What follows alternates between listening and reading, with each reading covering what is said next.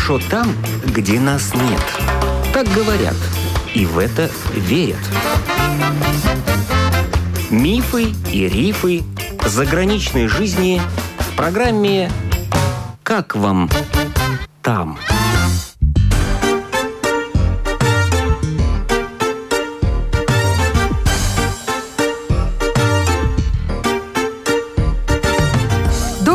В эфире автор программы Галина Грейдена. Прошлую пятницу бывшая жительница Резекне Амалия Винсент рассказала о своей жизни в Америке, в Майами. Она прожила там 6 лет, а последние 4 года живет в Санта-Барбаре. Вот о жизни в Санта-Барбаре она расскажет сегодня.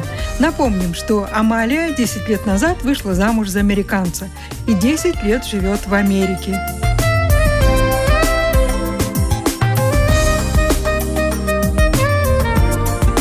После Майами вы уехали в Санта-Барбару. Мой муж вообще оттуда, там родился, и там его семья была тогда. Какая-то часть семьи еще осталась. Родители у него умерли, и мы сейчас решили перебраться там, где он родился. А Санта-Барбара близко от Майами? Шесть часов. Это другая сторона. Это другой океан, опять mm. другие деревья. Там уже совсем по-другому. Там уже мексиканцев больше, допустим, другая еда. Люди намного больше американские, намного больше серферов. Море холодное дождей вообще нету. А Санта-Барбара сериал смотрели? Смотрела, конечно, да. Вот сериал и жизнь в Санта-Барбаре отличаются? Ну, я думаю, что 15% американцев живут так, как вот показывают именно в фильмах. Там также есть плохие улицы, там также есть нищета, там также люди живут от звонка до звонка, то есть сводят копейки к копейкам, пытаются выжить. У них три работы, им 45, они все еще платят за школу. Там есть тоже очень много минусов. За школу?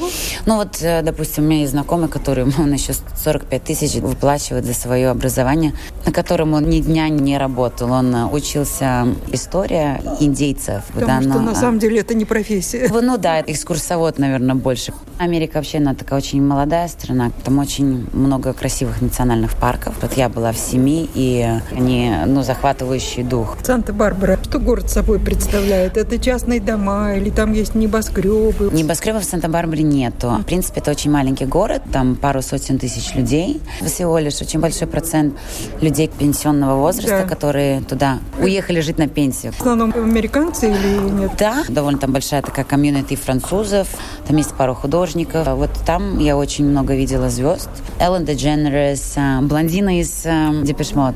Ну, много. Я там на Джонни Деппа наскочила один раз. А Болдвинов там видела постоянно. Они живут в городе. И вот вы там живете где? В доме в каком-то? Такой, опять же, дом у него там был? Здесь родительский дом. Я еще немножко дизайнер. Вот сейчас я последние три года занимаюсь постройкой двух домов. Вот один сейчас через неделю будет закончен. Зачем дом, вам два? Ну, это тоже часть моей работы. Я как бы работаю, не работаю. Я как бы не работаю, но у меня вообще много проектов. И вот сделать наш дом-очаг я взяла взялась за это, потому что не хотелось жить в кукольном домике, который мне состроит дизайнер, потому что я тоже, ну, как бы художник, все-таки еще этого мне осталось, и я очень люблю семью, очаг, и, ну, мне очень много сентиментальных вещей, которые я не думала, что дизайнер сможет передать в мой дом, в мой быт, и поэтому я решила это сделать сама, и вот один дом мы перестраиваем, как называется, flipping the house, то есть мы купили что-то, что такое недоделанное, мы достроили, вложили в него душу, а второй вот дом будет будет готов через второй год. Дом. А второй это вот дом, где мой муж вырастал. А. Мы просто его снесли и по фундаменту построили новый. Там очень много угу. таких вот вещей мы вкладываем, которые там, ну, как памятники. Они прожили 55 лет вместе и просто рука в руку. И я хочу такие отношения, как они друг друга любили. Вот я сейчас тоже переходила, читала их письма и видела там первое письмо, которое он когда-то написал. Это все сохранено. И я делаю такую полку, и все вот их жизненные фотографии, и все вот, ну, эта полка, это будет такая, как памятник их жизни, как напоминание о том, как надо жить.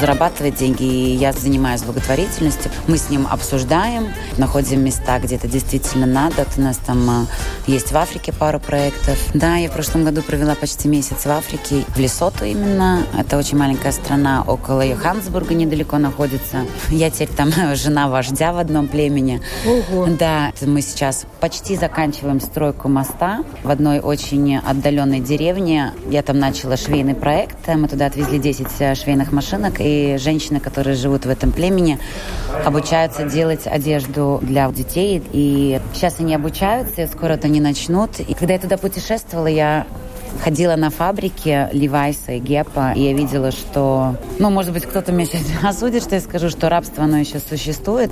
В другом немножко контексте, потому что вот эти фабрики в 5 часов открываются двери, и там 5-6 тысяч людей выходят, и кто-то идет босиком, кто-то идет 4 километра до дома. И когда женщины работают, они оставляют своих детей в очень плохих conditions.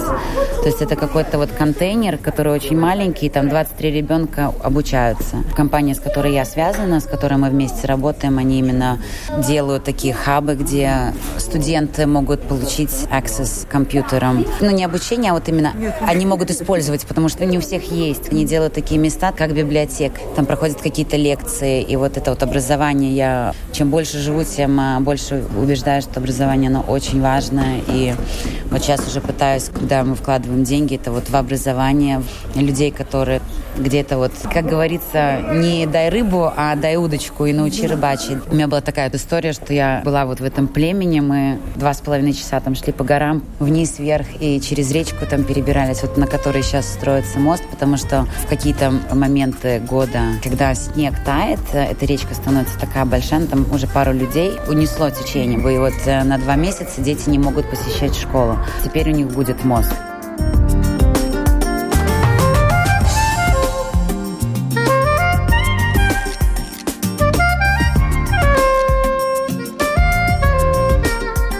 В Санта-Барбаре от Майами чем отличается? Майами – это как Сан-Тропе. Ну, люди туда приезжают отдохнуть, поваляться в купальнике на пляже. Очень другая вот ритм жизни. В Санта-Барбаре там уже у всех все доказано, как бы никто там особо никуда не рвется, они выращивают детей, просто живут. Город очень маленький, там самое высокое здание – это церковь, больше трех этажей ничего не строят. Там есть Санта-Барбара White и Санта-Барбара Blue. То есть оттенки даже белого, потому что их очень много. У них вот специальный цвет, который Санта-Барбарский именно. Вот эти арочки – это старинный испанский стиль. И все они пытаются сохранить. Это действительно такой, как вот э, старинная испанская, как деревушка такая. А Майами это стекло, это дома по 90 этажей, это азурные воды, это огромные яхты, всякие там Феррари, Порши. В Санта-Барбаре, пусть даже как бы людей, которые туда приехали, ну, доживать, наверное, неправильное слово, как на пенсии, они туда переехали, потому что там до всего 10 минут. Очень близко все. Океан видно отовсюду. Из вашего дома тоже? Да. Прямо видно? Видно. Просто на Посмотрел холме. в окно, а там океан. Да. Ну вот я лично, да, у меня вот мой любимый, это у меня мама живет в Царникове, и Гарцемса Плудмал это моя любимая Плудмал, потому что я обожаю ходить по пляжу по нашим, потому что песок у нас очень нет, там нету никаких... Калифорнический пляж не такой чистый, там вот ходишь по нему, там маленькие крабики везде, где-то мухи, где-то что-то это, а у нас пляж очень-очень да, а чистый. бумажки тоже в Нет. Санта-Барбаре? Нет. Ну там песок или камыши? Песок, да, и очень много всяких водорослей, ракушек. Но вот наш пляж мне почему-то вот больше всего Больше, нравится. Да, всё-таки. потому что, да, ну потому что Лучше, чем в Санта-Барбаре. я люблю сосны. Это мои любимые деревья. да, вот чего Это- там нет, да? да, сосны там нету. Дельфины, да, киты. Но мы занимаемся вот э, парусным спортом тоже теперь и в Калифорнии. Тоже очень отличается. Если в Майами это купальники в солнечных очках, то в Калифорнии это три пары вещей, потому что океан очень холодный. Если падаешь в воду, у тебя есть 45 минут на выживание. И волны бывают такие, что ну, накрывают всю лодку. И вода очень темная. В Санта-Барбаре есть тоже девочка, она там живет с мамой, и у нее цветочный бизнес свой. Из Латвии? Да, из Латвии. Вы познакомились? Мы познакомились. Она только что родила, по-моему, второго ребеночка. Это было так классно. У нее парень, он э, такой, ну, загорелый, не знаю. Он не мексиканец, но вот откуда-то он. Ну, вот Темный. отту- ну, да, и вот у нее эта девочка такая, она такая смугленькая, и она по-латышски разговаривала. В Санта-Барбаре у меня вот слезы на глаза накатились. Я говорю, ой, магад, какая ты милая.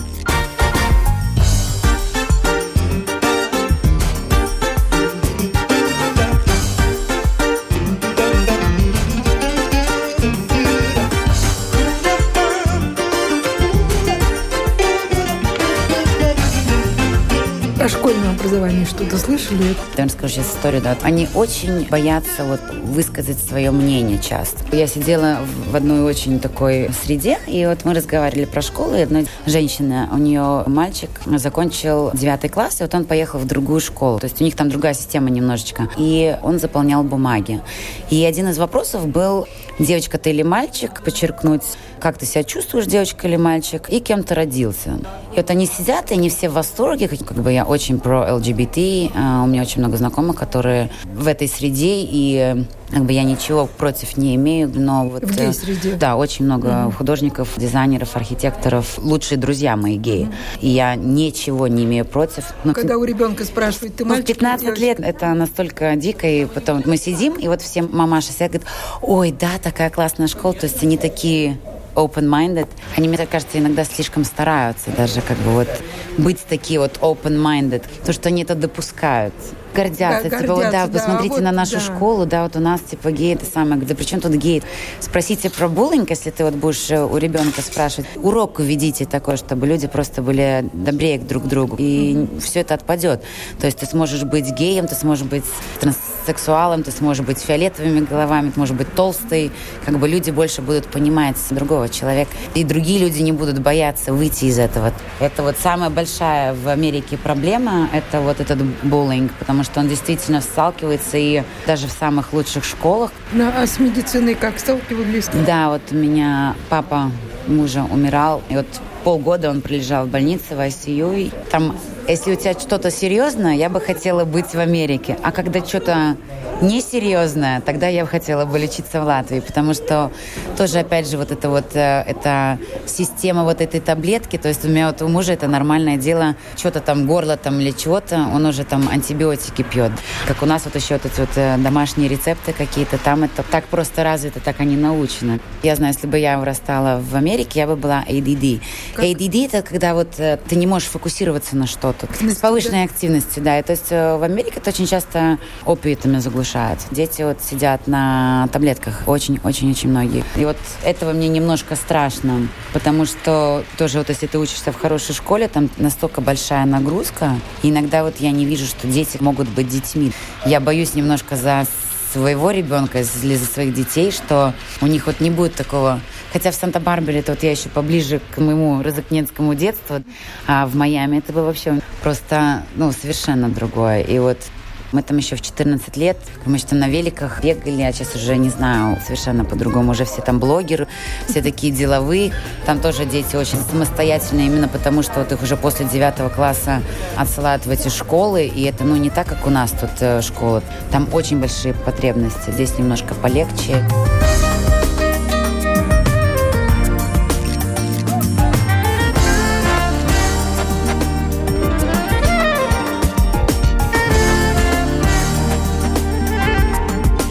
Бывшая жительница Резекне Амалия Винсент рассказала о своей жизни в Америке, в Санта-Барбаре.